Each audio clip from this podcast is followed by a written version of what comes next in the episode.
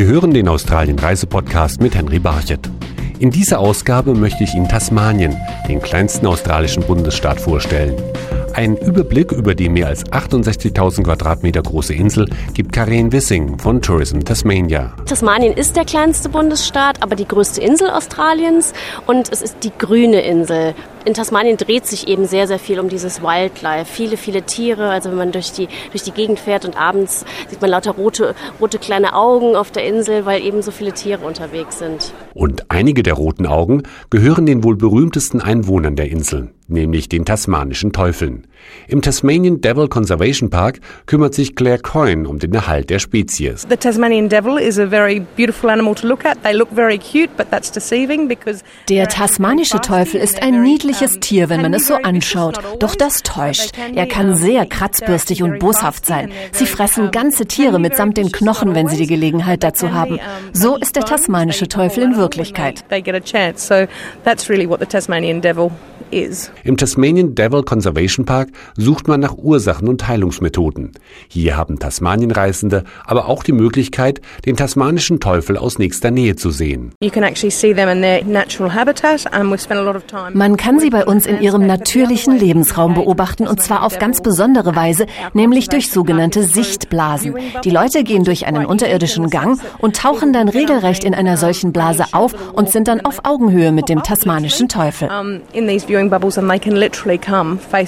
With the Tasmanian devil. Ganz nah führt der Seemann Robert Pennicott Besucher zu anderen tierischen Tasmaniern. Mit seinem kleinen Boot fährt er die wild zerklüftete tasmanische Küste entlang, um seinen Passagieren die Aufenthaltsorte junger Seelöwenbullen zu zeigen. We've got seal haul-outs rather than Wir haben Seelöwenansammlungen in Felsenbuchten, die sind eine richtige Junggesellenparty.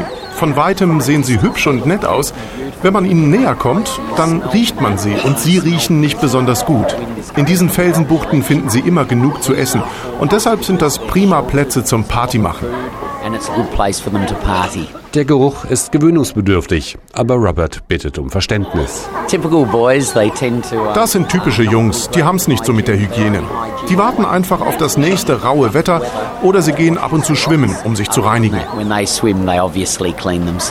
Auf seiner Fahrt entlang der Küste zeigt Robert Pennicott aber auch spektakuläre Naturschauspiele, zum Beispiel sogenannte Blowholes in Felswänden. Aus diesen Felshöhlen schießen riesige Wasserfontänen. What happens is that the swirl Was passiert ist, dass eine Welle aus einer Höhle kommt. Dadurch wird Luft mit einer Geschwindigkeit von über 80 Kilometer pro Stunde in das Loch eingesaugt. Die nächste Welle verschließt das Loch dann wieder. Dadurch kommt es zu einem Überdruck, der zu einer Art Explosion führt, die dann zu einem Wasserfeuerwerk der Natur wird. Aber auch an Land kommen Naturliebhaber auf ihre Kosten, wie bei Wanderungen durch die großen Regenwaldgebiete. Hier organisiert Christina Schultes als Managing Director von Premier Travel Tasmania Touren. Die riesen Regenwälder, also das sind Temperate Rainforests, die sind dann kühl, nicht heiß, nicht schwül, da hat man auch keine komische Ungeziefer. Viel Moos, große Bäume, also wir haben ja 100 Meter hohe Bäume in, im Huon Valley. Wir haben auch ganz alte Bäume auf, dem, auf der Westküste, also 2000-jährige äh, Pine Trees. Und man ist dann halt alleine. Man kann da schon schön spazieren gehen und da sieht man einfach niemanden, weit und breit niemanden. Christina Schultes hat aber auch Geheimtipps für besonders schöne Strände. Bay of Fires, na, das ist also der Ostküste im Norden und das sind ganz viele Strände, die sind weiß, also sehr weißer Sandstrand mit eben den roten Steinen im Hintergrund und den Wäldern auch und dann hat man das blaue Meer, von dem her sind die Farben einfach so wahnsinnig intensiv und da kann man auch schön baden gehen im Sommer. Wer noch mehr Einsamkeit sucht, für den ist die Insel Maria Island das richtige Ziel. Dort ist man vor allem zu Fuß unterwegs, so Ditte Möller-Munk, die hier Touren organisiert. Maria Island, it's a national park. It's Maria Island ist ein Nationalpark an der Ostküste Tasmaniens.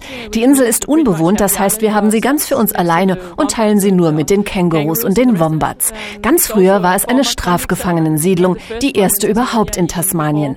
Es gibt hier also auch Geschichte und viel mit unseren Guides zu entdecken.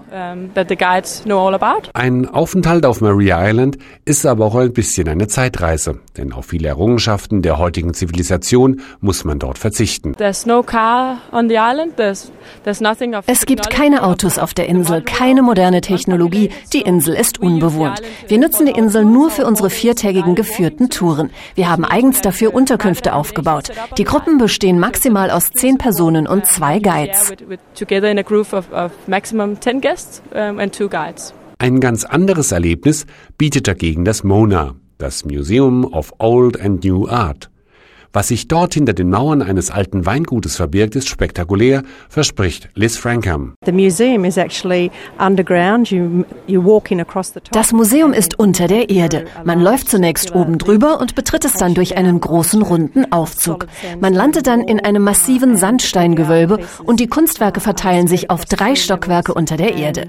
Alle Sinne werden stimuliert, wenn man das Museum betritt. Der Hörsinn, der Geruchssinn und es ist natürlich auch ein Fest für die Augen. Senses, and there'll be a feast of visual senses. Viele Besucher bezeichnen das MONA als Themenpark moderner und alter Kunst, wenn sie vor den Exponaten stehen bleiben. So ist zum Beispiel die moderne Popmusik ein Teil der Dauerausstellung, erklärt Kurator Andrew Stack. Ein verrücktes Beispiel ist ein Raum mit 24 Bildschirmen, auf denen Menschen versuchen, die Lieder aus Madonnas Immaculate-Album a cappella zu singen. Fasziniert bleiben die Besucher aber auch vor einem der ungewöhnlichsten Kunstwerke des Museums stehen. Es gibt ein Exponat eines belgischen Künstlers, das das menschliche Verdauungssystem darstellt. Das Kunstwerk wird zweimal am Tag mit Resten aus der Cafeteria gefüttert. Es bekommt auch mal ein Bier oder ein Glas Wein. Und pünktlich um drei Uhr mittags erfolgt dann die Ausscheidung.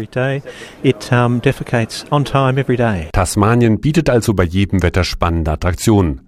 Trotzdem hat Karin Wissing von Tourism Tasmania eine Empfehlung für die beste Reisezeit. Ich sage immer, wir drehen am besten die Erde auf den Kopf. Wenn wir also in die eklige graue Jahreszeit gehen, muss man unbedingt äh, nach Tasmanien reisen, weil da wird es dann langsam schön. Äh, das heißt, beste Reisezeit ist so von Mitte Oktober bis Anfang Mai. Auf relativ kleiner Fläche gibt es in Tasmanien also die unterschiedlichsten Dinge zu entdecken.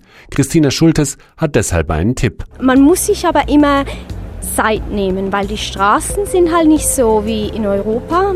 Es dauert halt einfach länger von A nach B zu kommen und da gibt es ja auch immer schöne Aussichtspunkte. Von dem her braucht man Zeit auf der Insel. Sie sieht zwar klein aus, aber man braucht Zeit. Noch mehr Tipps gibt es auf discovertasmania.de und auf den Internetseiten von Tourism Australia.